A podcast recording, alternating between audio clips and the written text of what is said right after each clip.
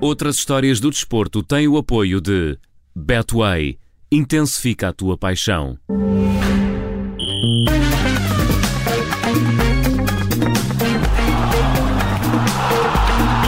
Começa agora mais uma edição das outras histórias do desporto com a jornalista da Rádio Observadora, Filipa Ribeiro. Olá, Filipa, bom dia. Bom dia. Ontem foi um dia muito movimentado no mundo do futebol, como temos ouvido ao longo desta manhã. Não fosse o último dia de transferências e hoje, nas outras histórias, olhamos para os anúncios de contratações, principalmente para os mais originais. Estiveste a fazer esse balanço. É, estive a fazer, estive atenta ao mercado. A ressaca do dia uh, de ontem chegou também aqui às outras histórias do desporto, por isso mesmo. Ontem foi um dia de muita especulação, contratações e saídas, umas já esperadas, outras nem tanto, mas uma destaque a nível de originalidade vem mesmo para o Sporting de Braga. Os minhotos fizeram uma espécie de jogo das adivinhas com os adeptos para anunciar os dois jogadores que chegaram ao Minho por empréstimo. Falamos do Chiquinho, do Benfica, agora no Braga, e também do Diogo Leite, que chega a Braga a partir do Futebol do Porto. Exatamente. O médio do Benfica e o central portista são os novos reforços dos guerreiros por empréstimo. Os anúncios foram feitos no Twitter uh, pelo Braga, mas antes se, de se conhecerem os nomes foram colocadas algumas pistas. Por exemplo, antes de ser anunciada a chegada de Diogo Leite ao Minho, o Sporting de Braga publicou no Twitter um emoji de um copo de leite sem dizer mais nada. A pista foi fácil, os adeptos perceberam logo que se tratava de Diogo Leite. Minutos depois foram publicadas então as fotos e o vídeo com o central do Futebol Clube do Porto. Mais tarde, o jogo das adivinhas voltou, desta vez mais complicado. Foi publicado no Twitter apenas um C de cão e um emoji uh, de uma mão a fazer o gesto de pequeno ou pouquinho para anunciar a ida de Chiquinho para a equipa do Minho. Portanto, deixa cá ver se. Costumam fazer isso comigo. MJ e depois uma mão. O C de Chico, não é? Simõezinho. Joãozinha. Desculpa, Paulo. Não, não, estejam à vontade. Estava aqui a divagar. Continuem. Não, não.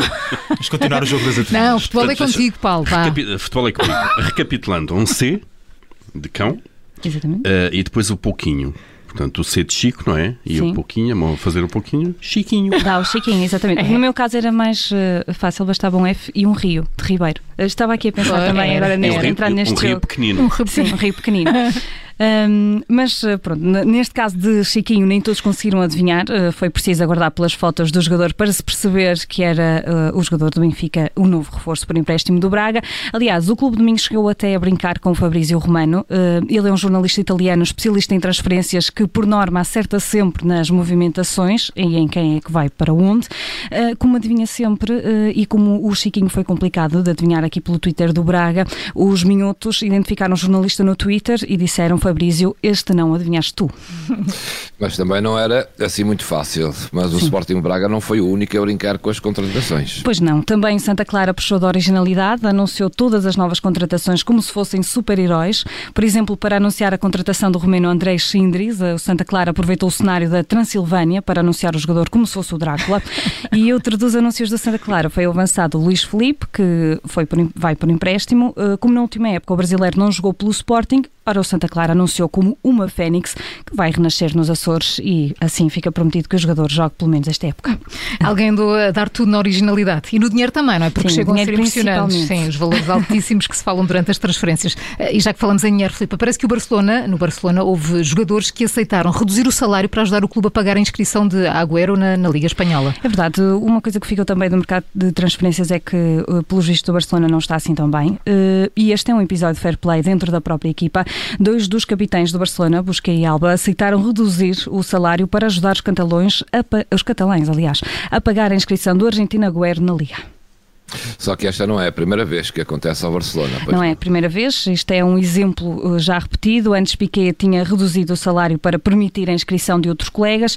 Agora o exemplo de Piquet é seguido por dois dos capitães da equipa. Assim, o clube espanhol, com esta redução dos salários, cumpriu o objetivo de inscrever na Liga o Argentina Agüero, que assinou com os catalães este ano por duas épocas. E a fechar, Filipe, continuamos por Espanha, mas para falar do capitão do Betis, Joaquim. O médico tem já 40, tem já, eu não sei se gosta deste já, 40 anos. Assume- ainda, ainda 40. Ainda tem, ainda. O jovem assume que esta pode ser a última época no clube. Sim, com Pois 40. é, eh, 40 anos eh, para o Joaquim já é um bocadinho puxado. Um, o Joaquim, nós já, já falamos dele aqui nas outras histórias do, do desporto. O espanhol é conhecido por ser muito bem disposto e tem muito sentido de humor e voltou a provar isso mesmo numa entrevista na rádio espanhola Canal, Canal Sur. O capitão do Betis assinou por mais uma época no clube espanhol, mas na entrevista admitiu que esta pode ser a última última época, mas não por causa da idade. O Joaquim explica que está quase certo que esta seja a última época, porque na verdade o jogador está a jogar menos que o guarda-redes suplente de Oliver e Benji. Y yo no quiero, no queremos contar aquí en el pelotazo que este va a ser tu último año. No queremos contarlo, ¿eh?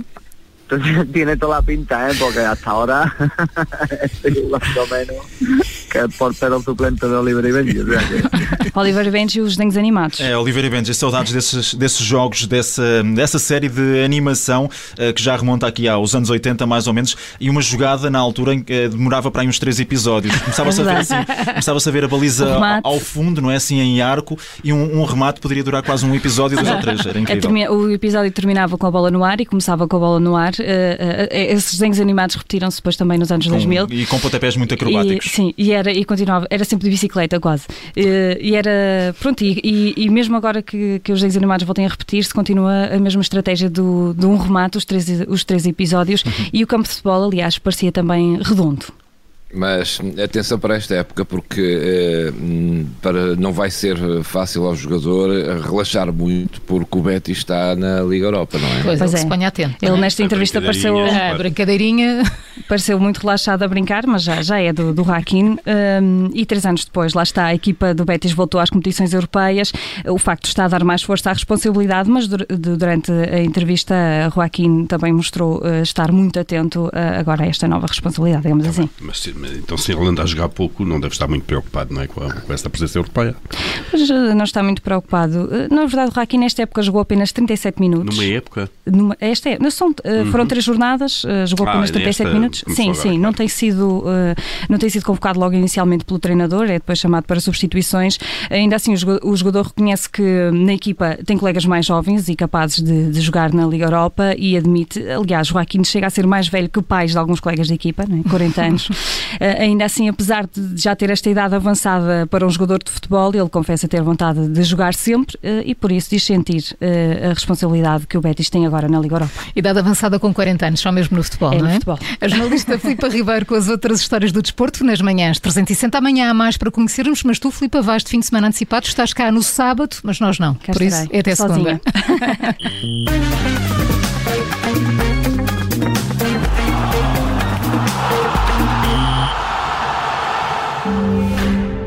Outras histórias do desporto teve o apoio de Betway. Intensifica a tua paixão. Rádio Observador. Obrigada por ter ouvido este podcast. Se gostou, pode subscrevê-lo, pode partilhá-lo e também pode ouvir a Rádio Observador online em 98.7 em Lisboa e em 98.4 no Porto.